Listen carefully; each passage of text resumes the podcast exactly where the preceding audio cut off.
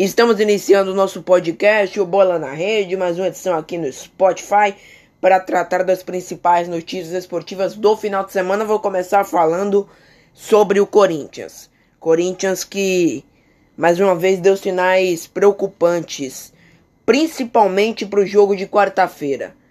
Porque, é claro, não era o time titular, isso é importante destacar. Mas tinha alguns componentes do time que deverá jogar quarta-feira contra o Guarani. E perder para a Inter de Limeira no Campeonato Paulista nunca é aceitável, principalmente jogando dentro de seus domínios.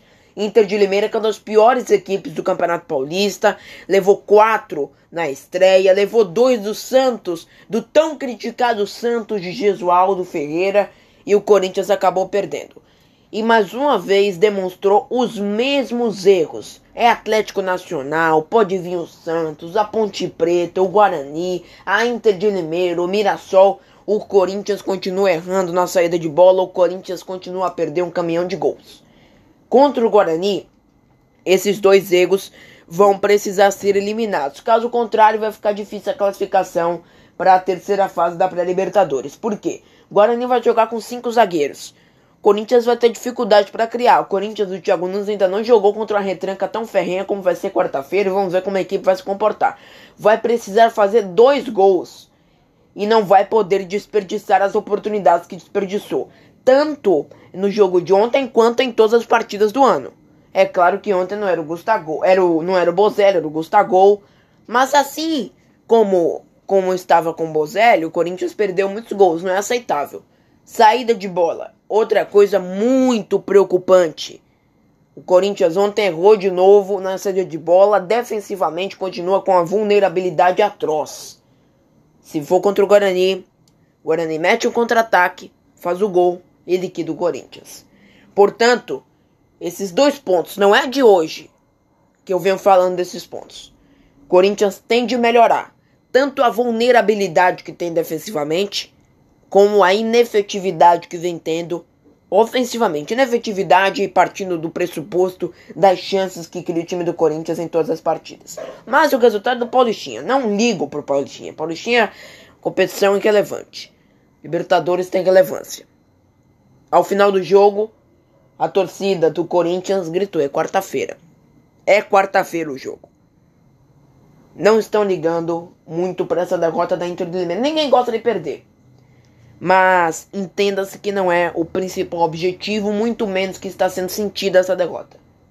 O que está sendo sentida é a possibilidade do Corinthians não se classificar quarta-feira. E aí o bicho pega pro Thiago Nunes. São Paulo do Diniz, de novo.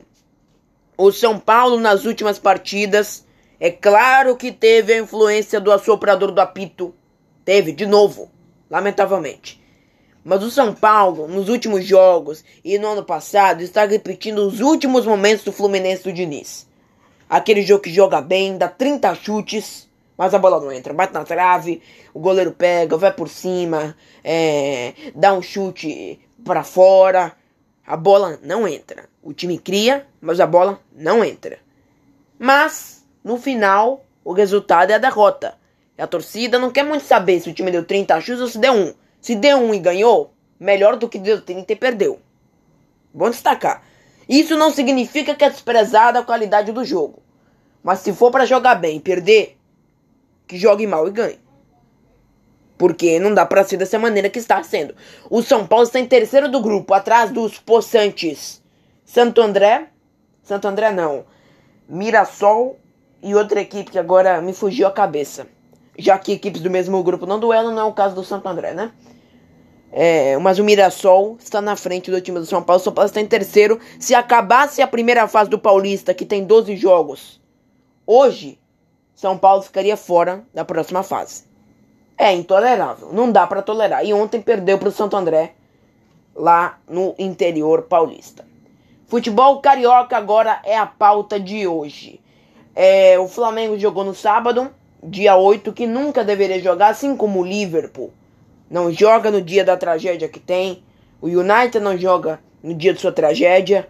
O Torino na Itália não joga. Flamengo não deveria jogar. Mas jogou. Menos mal. O que tem que ser destacado negativamente, depois eu vou falar um ponto positivo, que é a manifestação que ocorrerá daqui a pouco no Ninho, das torcidas organizadas. Isso é muito bom, muito bom para mostrar que a torcida do Flamengo não está apoiando essas ações desplicentes da diretoria em relação à tragédia do Ninho. A torcida não está apoiando. É bom destacar isso. O presidente Godolfo Landim, sábado deu entrevista à TV Brasil. Aí tem um amontoado de bobagens. Não só o que ele falou, mas também que o ex-presidente Bandeira de Melo falou. Que também tem responsabilidade. Sexta-feira na LERD, na Comissão Parlamentar de Inquérito, o ex-presidente Bandeira de Melo aproveitou essa situação para dar uma finetada política no Landim. Disse: na minha gestão ninguém morreu. Porém, o CT foi inaugurado na sua gestão e o dormitório, se é que podemos chamar um container de dormitório, é, que estavam os garotos que morreram, foi inaugurado na sua gestão. As 32 multas foram na sua gestão. O funcionamento sem alvará de funcionamento foi na sua gestão também. Então, vamos parar de pensar politicamente e agir realmente em relação às vítimas, que é o que importa. Como disse Jesus, vamos tirar a questão política. Então essa declaração foi totalmente política e infundada, que falta de base, né? Demanda de base, porque o ICT foi inaugurado na gestão dele, poderia ter acontecido na gestão dele, já que as condições eram as mesmas. Poderia ter acontecido tanto na gestão dele, como podiam ter acontecido na gestão do Landim e depois acontecido na próxima gestão. E a grande culpa cairia na próxima gestão. Quando a grande culpa é da diretoria que inaugurou, na questão da, da, da do, do, incêndio, vale destacar, não estou falando da indenização. De quem inaugurou, de quem recebeu 32 multas, de quem não tinha alvará e continuou a colocar garotos para dormir lá. Bem, Sobre o Landim, a responsabilidade que recai a ele é indenizações, entre outras, dar apoio, suporte às famílias. Ele não vem fazendo. Sábado, ele não deixou algumas entrarem. É inacreditável, isso é intolerável. Não dá para tolerar. O que o Rodolfo Landim e outros membros da diretoria do Flamengo vêm fazendo é, sobre essa questão. E não presta esclarecimentos porque aquela entrevista que ele deu sábado passado foi uma coisa dantesca. Ele pegou 30 minutos. Eu não duvido nada que ele tenha feito as próprias perguntas para que seja indagado. Uma jornalista da Flá TV que não contra, é, é, pegou e fez um contraditório em um momento com o Landim, mas isso e aquilo não. Apenas perguntou, ouviu, seguiu para a próxima. Perguntas chapa branca perguntas. A primeira pergunta é se já estava superado. Não tinha outros jornalistas. Se ele realmente quer prestar esses esclarecimentos, ele pode convocar uma entrevista coletiva. Convoca lá uma entrevista coletiva com jornalistas. E aí passa umas três horas lá, responde as questões. Aí fica de uma forma mais transparente. 30 minutos com apenas perguntas de jornalistas do Flamengo não cai bem, né? Sobre o jogo em si, um jogo, mais uma vez, muito bom para o segundo jogo da temporada. Os jogadores demonstram um preparo físico muito adequado e o Pedro e o Michael são dois jogadores que normalmente iniciam a partida frequentando o banco de reservas, porém que quando entram fazem muito barulho. No caso do Pedro, ele entrou no lugar da Rascaeta. Esse trio, Jesus, pode surpreender alguns adversários: Bruno Henrique, Gabigol e Pedro e o Michael no lugar do Everton Ribeiro.